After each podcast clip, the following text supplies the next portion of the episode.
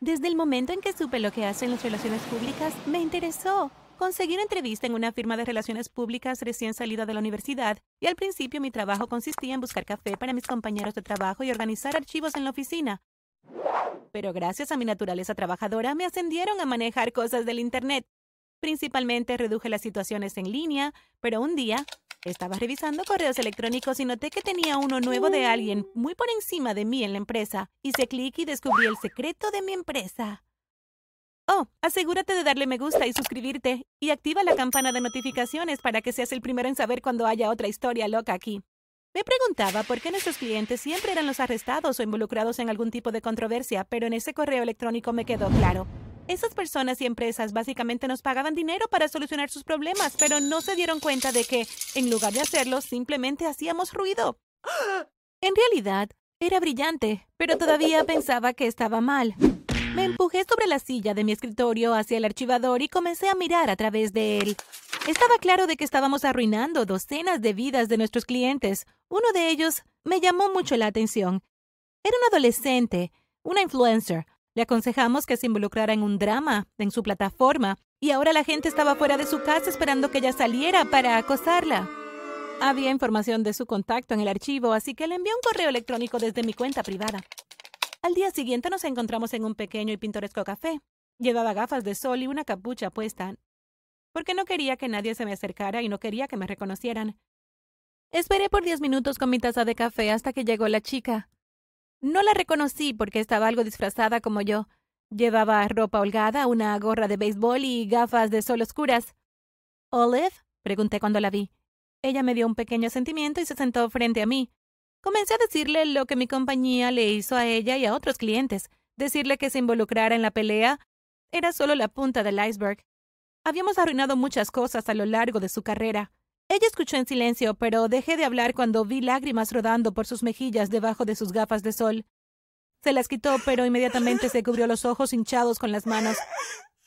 Ella contuvo el sollozo por unos segundos y luego me miró. Tenía enormes bolsas oscuras debajo de sus ojos. Sus ojos también mostraban que había estado llorando por mucho tiempo. Mi corazón se rompió por esta chica. Por favor, ayúdame a salir de esto, me dijo.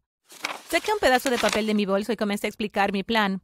Dos días después, todas sus cuentas sociales fueron desactivadas. Tanto los fanáticos como los que la odiaban estaban conmocionados e inquietos, pero le dije que solo les tomaría un par de días para encontrar alguna otra cosa brillante para distraerse. Verán, me contacté con otro influyente importante y creé un rumor tan horrible pero creíble que terminó con la carrera de Olive. Olive ya había ganado millones e invertido, así que la última vez que la vi se veía feliz y aliviada. Ella me abrazó con fuerza y me dijo que se retiraba al campo donde creció.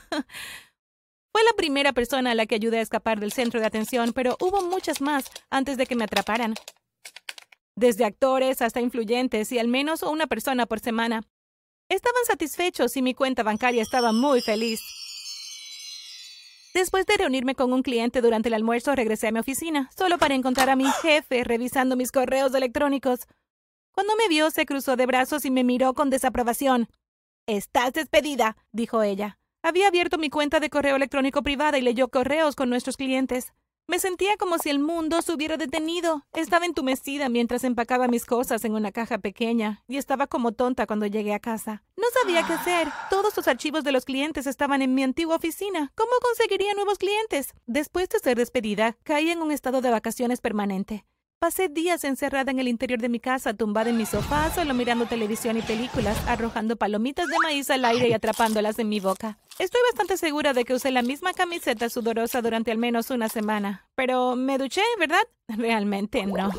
Me bañé durante una hora mientras escuchaba música que me hizo sentir como que estaba en un video musical. Estaba en medio de mi tercera semana como ermitaña y horneando un lote de brownies cuando llamaron a mi puerta. Me sobresaltó, casi haciéndome tirar mi tazón de masa de chocolate al suelo, porque no había escuchado un golpe en mi puerta en semanas. Abrí la puerta y encontré una mujer muy alta y esbelta, vestida de negro, con accesorios rojos. Ella era tan hermosa que casi jadeo. Entró sin que yo se lo pidiera y después de escanear mi casa se volvió hacia mí. Una de sus cejas perfectamente formadas se levantó y ella me preguntó ¿Eres la que arruina las vidas?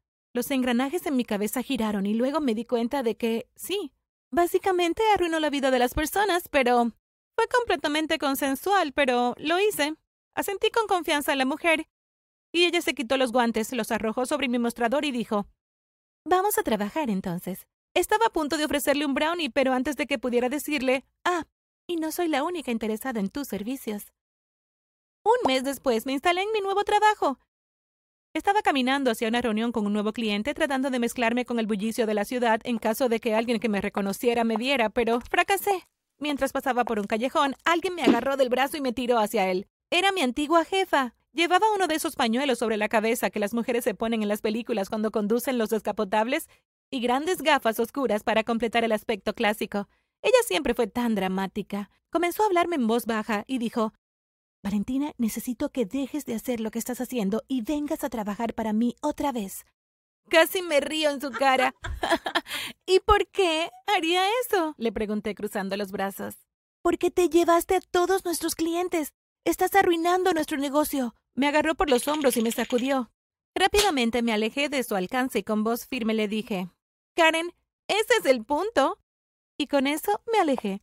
Me iba a encontrar con mi nuevo cliente en un restaurante según su solicitud. Miré mi reloj y me di cuenta de que llegaba tarde, así que troté las siguientes cuadras.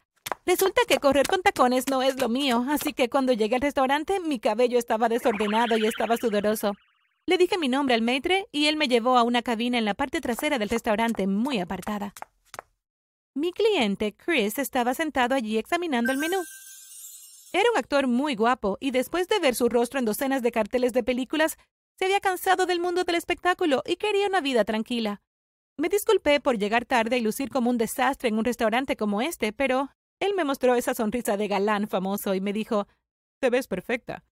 Ah, discutimos la estrategia, bueno, para destruir su carrera, pero algo sobre este cliente se sintió diferente. La reunión no fue solo que yo hablara con él, también él fue quien me habló sobre lo que iba a hacer después de que estuviera todo hecho. No estaba triste y enojado como el resto de mis clientes, estaba emocionado de comenzar su nueva vida. Sus ojos estaban llenos de mil estrellas. No podía esperar para verlo feliz. Un mes después, me arremangué las mangas de mi camisa de franela mientras ayudaba a Chris a llevar cajas de su camioneta a su nuevo hogar. Recientemente había comprado una cabaña adorable y acogedora a media hora de la ciudad. Era un lugar hermoso. El tipo de lugar en el que te gustaría leer un libro con una taza de café. Era tranquilo y frío, pero eso era parte del encanto. Chris me invitó a tomar una taza de café. Parecía que tenía muchas cosas en mente, así que puse mi mano sobre su brazo y le pregunté qué estaba mal. No fui completamente honesto contigo, dijo. Le pregunté a qué se refería y dijo que no solo quería salir del ojo público porque estaba cansado. Estaba asustado. Casi parecía avergonzado. Esperé en silencio a que él elaborara. Tenía un acosador, un hombre que me seguía a todos lados, incluso logró colarse en mi casa un par de veces. Estaba triste porque él había pasado por eso. Dejé mi taza de café, luego tomé la suya y la dejé al lado. Le di un abrazo que inmediatamente pude ver que necesitaba. Froté su espalda con una mano y le dije, todo ha terminado ahora. Estarás bien. Después de despedirme de Chris y desearle lo mejor, conduje de regreso a la ciudad. No estoy segura de por qué. Debe haber sido la cabaña. Pero realmente tenía ganas de ir a casa y bañarme rodeada de un montón de velas con aroma canela. Aparqué mi auto y casi me encontraba entrando al condominio deseando poder telepáticamente comenzar a bañarme. Cuando abrí la puerta noté que algo se sentía mal en mi departamento. Se me puso la piel de gallina y me estremecí. Encendí la luz y salté cuando vi a alguien sentado en el mostrador de mi cocina. Era un hombre. Llevaba una camisa blanca cubierta de grasa y los pocos pelos de su cuero cabelludo también estaban grasientos. Estaba jugando con una llave inglesa. ¿Dónde está él? Ni siquiera me miró cuando lo dijo con voz entrecortada. Parecía que había estado llorando. ¿Quién eres? le pregunté al hombre. De repente levantó la vista y con la llave apretada en la mano comenzó a correr hacia mí. Grité y salté de su camino, pero él solo quería cerrar la puerta de golpe. Ve allá, me gritó señalando el suelo muy lejos de él. Y tuve tanto miedo que sin quejarme puse algo de distancia entre nosotros. Él comenzó a murmurar algo así entre líneas como ¿Cómo voy a ser él si, si no puedo verlo? Y paseando de un lado a otro por la habitación. Él nunca me quitó mi teléfono, así que hice el clic en la primera persona de mis recientes llamadas y comencé a enviar mensajes de texto. No me importaba quién fuera, solo necesitaba que alguien llamara para pedir ayuda. Envié el mensaje cuando el acosador me sorprendió al caer al suelo y se mecía de un lado a otro llorando. Me sentí mal por el hombre, pero no iba a consolar a alguien que me tenía como rehén. Después de 15 minutos de no hacer ruido para que él se olvidara de mí, la puerta se abrió de golpe. Era Chris. Revisé mi teléfono y vi que le había enviado un mensaje de texto para pedir ayuda. Debía haber conducido más allá del límite de velocidad para llegar tan rápido. Estaba sudado y parecía más asustado de lo que había visto incluso en sus películas. El acosador se puso de pie tan pronto como Chris entró en mi departamento. Soltó un suspiro de alivio y adoptó la misma postura defensiva que tenía Chris. Chris comenzó a moverse para que el acosador pudiera imitarlo y se distrajera de mí.